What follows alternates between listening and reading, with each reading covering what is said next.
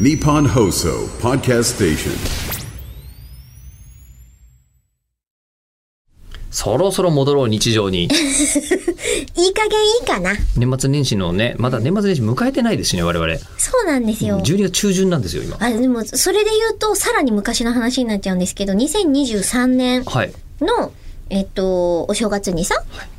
鏡餅を飾っておいてさ、はいはいはい食べ時がわかんなくて、ま、その行事として鏡開まあわかりまきすわすかりるますじゃない。でもええ別うに、んそんね、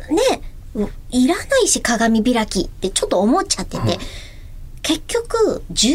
月とか11月とかに開いたよね。2023年の。まあ餅が美味しくなってくる時期ではあるかもしれないで すねむしろね。うん。あの、え今さ、すごい便利なんですよ。別にその中にさ、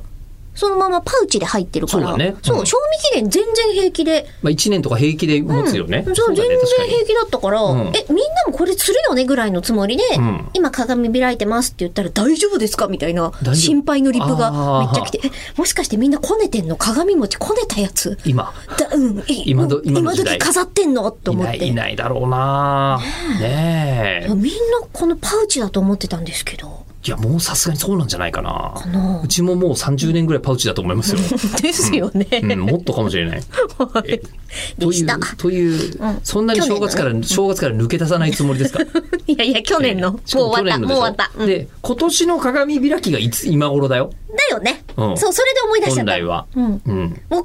今年も鏡開いてねえんだろうなと思って。鏡開いてないけれどもちゃんと鏡餅は用意するんだ、あの、年末、本当に31日の夜9時とかに買い物に行くと、100円とかになってるんですよ。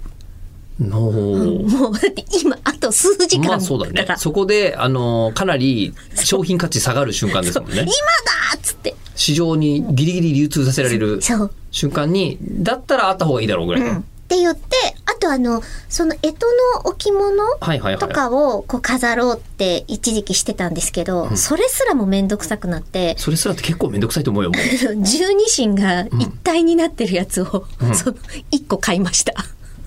ま毎年 どれでもいけるぞそうその子その子っていうがいればもうなんかキメラみたいななるほど江戸時代に作られた子なんですけど、ええええええそいつを今はあの辰の向きになるように。前下とはい